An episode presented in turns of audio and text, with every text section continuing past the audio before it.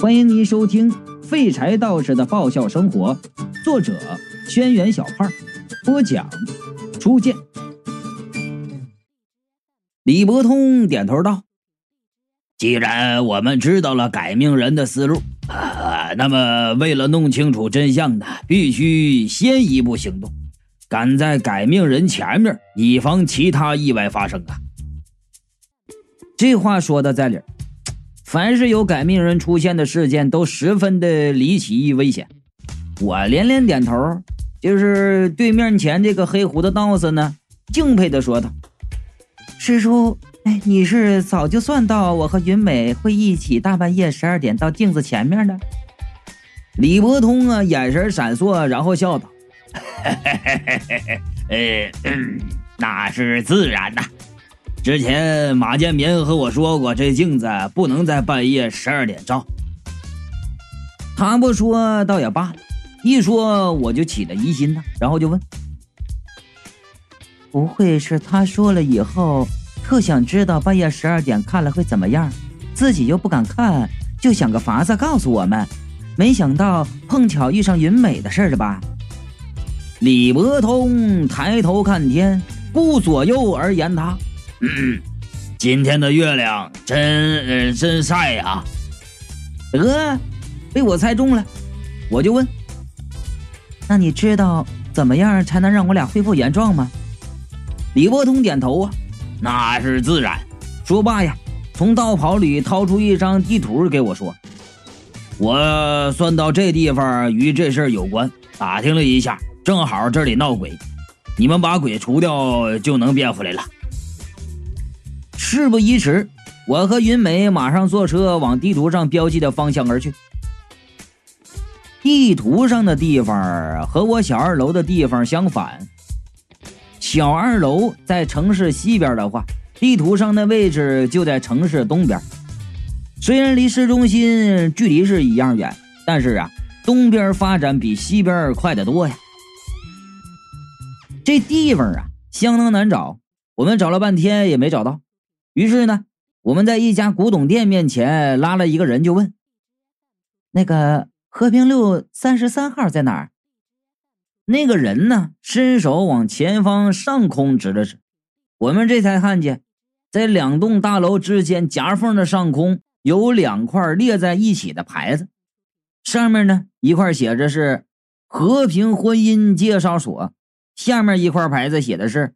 花圈寿衣殡葬用品，两个牌子旁边一个箭头指着楼的夹缝里面。这两块牌子有内涵呢，哎，很好的说明了婚姻是爱情的坟墓这个千古不变的真理。我们以为三十三号应该是卖殡葬用品的寿衣店，结果却发现三十三号是婚姻介绍所。第一次到这种地方，我感觉有点不适应，就问云美：“咱们进去吧。”云美一看见“婚姻”俩字脸就红了，轻声就说道：“那，那好呗。又不是领证，你你害什么臊？你说。”见云美还是在原地站着，我催促道：“走呗，再不走人就要下班了。”话音刚落。婚姻介绍所里走出了一群穿着碎花大衣的大妈，哎，还真下班了。我正想着要怎么和那些大妈说我们的目的，这群大妈就已经围上我们了。呀，怎么了，姑娘，小伙子，在这干着，在这站着干嘛呢？哎，是不是要进婚姻介绍所呀？啊啊，对，呃，我们。哎呦，那就进呐！愣着干嘛呀？哎，你们俩呀，还一起来呀？哎，认识啊？啊啊，我我们是，哎呀，是来找对象的吧？来来来来，别害臊，进来吧，进来吧。哎，不是我们，哎呀，不是什么呀？都站在这儿看看看我们孩子，看了半天了，是不是？哎呀，真是的！哎，你们这群小年轻的，就是爱面子，害什么臊啊？不是找对象吗？进来来。随着一阵阵铜铃般的笑声啊！我们毫无反抗余地的被众大妈推进了婚姻介绍所。这婚姻介绍所呀，就一层，一百平米左右吧。除了办公室用的柜台，旁边啊还放了玻璃圆桌。那桌旁呢摆着两个椅子，地面干干净净的。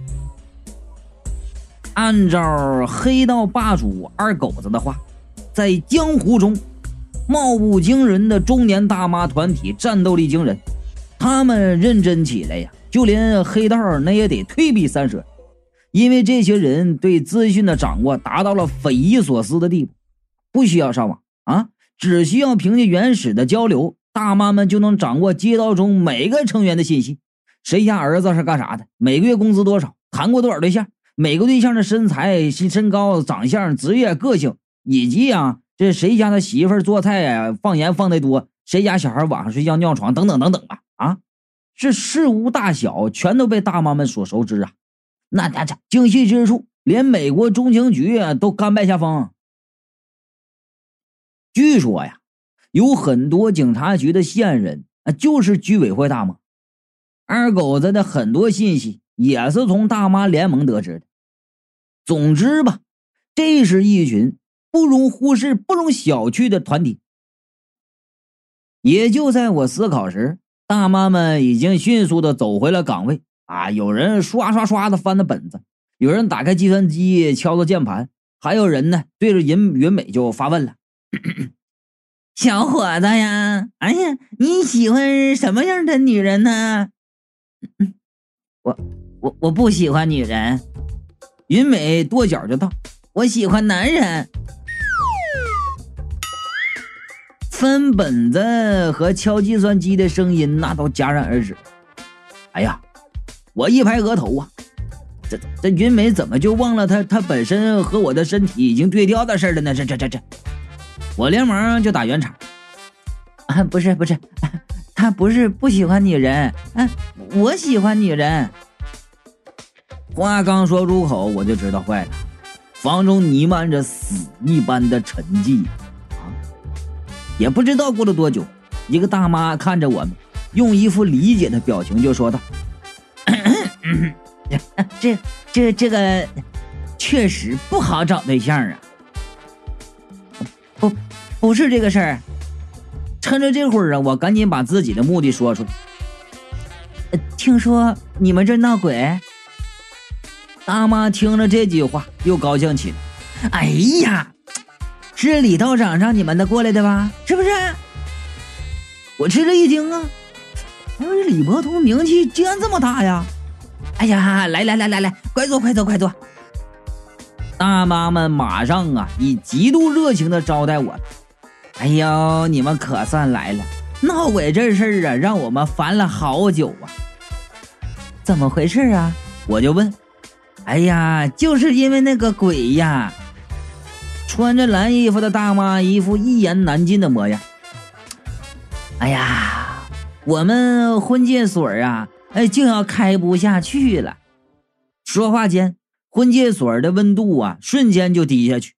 戴眼镜的大妈看了看周围，伸出食指做了一个虚的动作：“嘘，快来了。”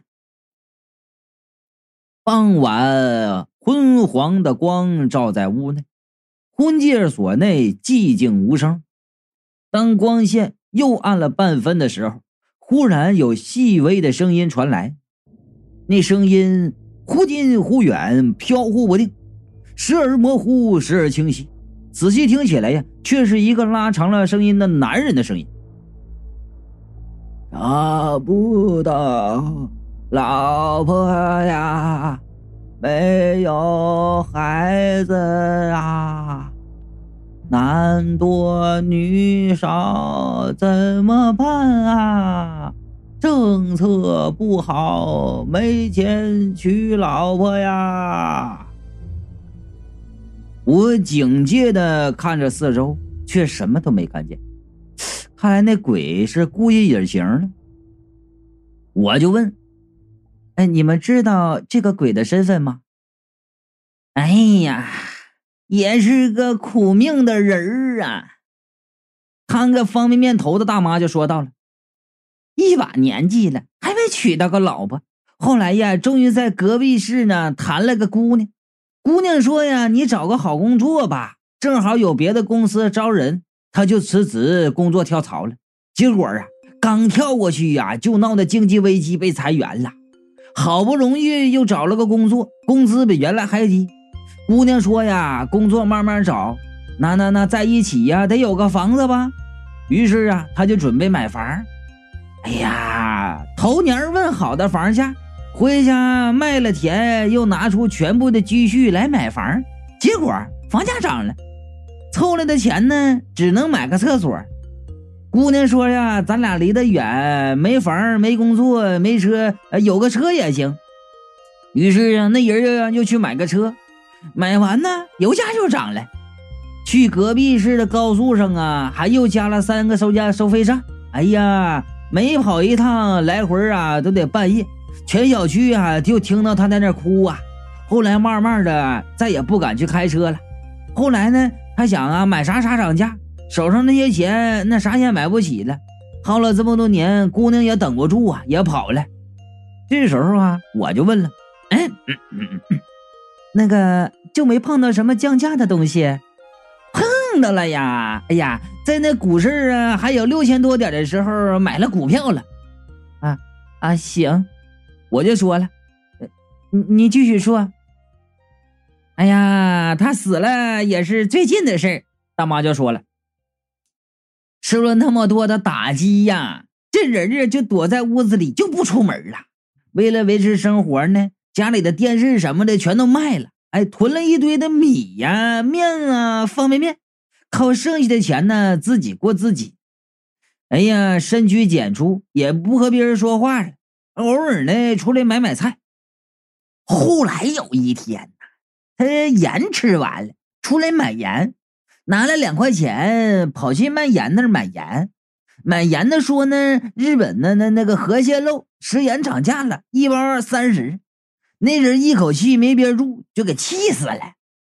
大妈这摇头叹道：“哎呀，可惜呀，他刚死啊，刚被气死，那高价倒卖盐的就给抓起来了。”那鬼的声音呢，还在婚介所就回道：“为什么？”我的命这么苦啊！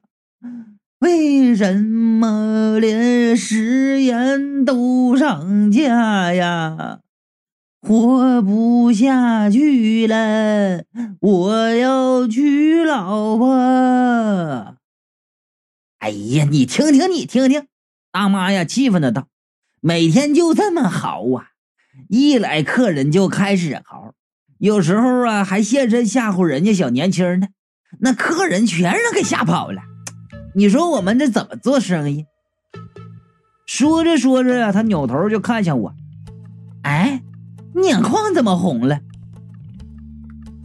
哎，身为同性啊不，呃，同类人，我能明白他的心情。我用拇指和食指捏了捏鼻梁，又问道：“他这么闹？”你们就没有想想什么别的办法？想了呀，隔壁不是卖花圈纸人的吗？我们想啊啊，他要老婆就给上个女纸人给他。他安静了三个月，又开始叫啊。不过他喊的话内容变了。云美就问：“变成什么了？”那鬼呀，像是回答我们一般，就喊道：“没房了。”没地方住啊！大妈呢，就继续说：“我们呢，就烧了个房子给他。”男鬼的声音马上就解释道：“房子没钥匙啊！”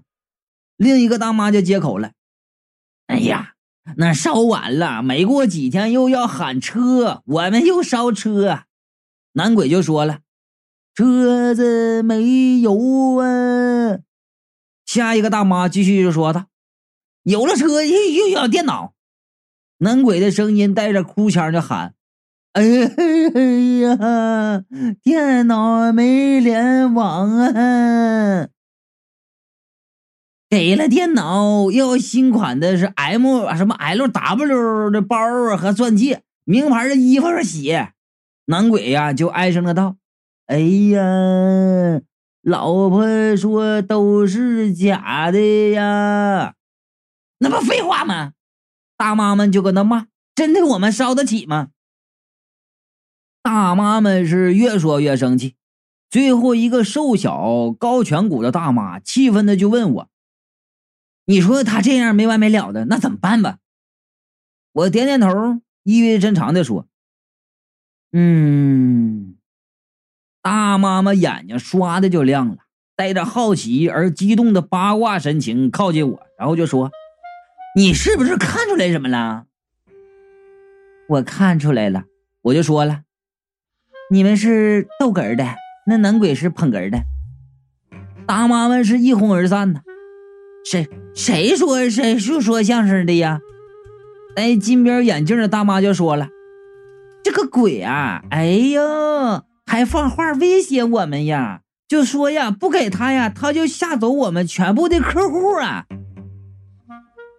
方便面头大妈就接着说了：“哎呀，就因为整天做这些奇怪的东西呀，那隔壁纸扎店的人呢，那老贾现在天天研究时尚杂志，学做那寿衣呀。哎，你说人家老贾都一把年纪一大把了。”整天看的露胳膊露腿露大腿的那时尚杂志，他也不像话呀！我就说到了，你们给他烧纸钱不就完了？那鬼呀，马上就说到了，钱会通货膨胀啊，我不要啊！果然是个现代化的鬼呀！啊，那活学活用的，把生前的知识全都带到阴间去了，啊，有文化，有智慧。方便面头大妈呢，也为难的看着我们。你看这咋办呢？哎呀，这还不好办吗？我就说了，他现在就是个无赖，对付无赖就要用无赖的方法。啥方法呀？我嘿嘿一笑啊，对着方便面头大妈耳语一番。能成吗？方便面大妈怀疑的看着我，我信心十足的说道：“不行，你再来找我。”这出了婚介所呢，我就察觉到一道饱含敌意的视线。扭头一看呢，隔壁寿衣店站着一个老头，正死死的盯着我们。这会儿啊，天已经暗的差不多了，寿衣店没开灯。那老头又穿了件黑色的衣服，整个身体几乎要融入到黑暗中了。这位估计就是大妈们所说的寿衣店的老板老贾了。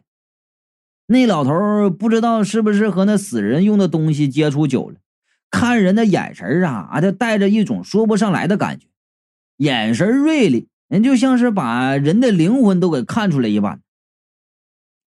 老头盯着我，没看云美，哎，就从这个婚介所有这么多大妈不瞅，光盯着年轻小姑娘的肉体这一点，就可以看出来这老头是个人物啊。蹊跷的是，云美也在盯着那老头。现在这俩人的视线没有聚集在一起，但是看他们那样子呀，要是视线相交了，绝对是天雷勾地火，一发不可收拾。怎么了？我奇怪的问。没什么。云美摇摇头。我再转头去看寿衣店，那老板已经不在了。三天之后，婚介所打电话来说呀，事情搞定了，那男鬼呢没再去骚扰他们的工作。小二楼的租客在对我佩服的五体投地之余呢，又深感好奇，吊死鬼就问我：“哎，你用是什什么办法呀？”我就说了：“哼，我让他们再找四个现代化的女烧纸人给他做老婆。”烧个纸人，老太太给他做妈。你之前一副要教训他的样子，可给他烧老婆，这不是好事吗？云美呢？奇怪的问：“难道是妻子多了，他满足了，所以再不来闹事了？” 哪有那么好的事啊？三个女人一台戏，更何况现在有了五个老婆一个妈。那男人本身呢？就不像有主见性格的人，现代的女人又好强的很，到时候大小老婆争风吃醋，再加上婆媳的关系，那男鬼肯定忙得焦头烂额呀，哪有时间跑出来吓唬人呢？哦，这招太阴险了。身为男人，男人头关星啊，很了解我这手法有多么恶毒，眼中露出啊对这鬼的同情。万一他恼羞成怒来闹呢？哎，看他不像那么有骨气的鬼，我就说了。不过为了以防万一，我让苟富贵联系了婚介所那块鬼差，那俩鬼差哥们使了点手段，威胁了一下，估计那鬼再没胆子去闹了。